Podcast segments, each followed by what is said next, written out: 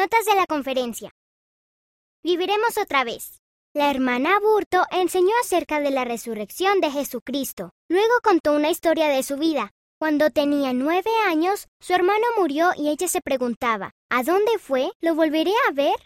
Aprendió que gracias a la resurrección, su hermano vivirá otra vez. El Espíritu Santo le ayudó a sentir consuelo y esperanza. Tratar de ser como Jesús. El elder Stevenson compartió un relato en cuanto a ser amable. Un niño llamado Minchan y sus compañeros de clase se burlaban de otro niño en la escuela. Cuando se enteró de lo triste que el niño se sentía por eso, Minchan se sintió muy mal, pidió perdón y les dijo a sus compañeros de clase que dejaran de molestar al niño. Minchan se hizo amigo de ese niño. Él siguió el ejemplo de Jesús.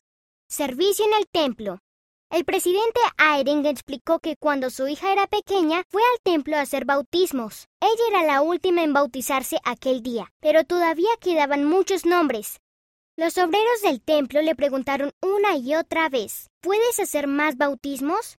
Y cada vez ella decía que sí. Ella tenía la determinación de servir al Señor. Ayudar a los demás. El elder Becerra explicó que cuando él era niño su papá buscaba a personas que estuviesen necesitadas. Él decía, pobrecito, y entonces buscaba alguna manera de ayudar. El elder Becerra aprendió a tener compasión por los demás. Cada persona es un hijo o una hija de Dios y nosotros podemos ayudarles. Escribe lo que aprendiste de cada mensaje.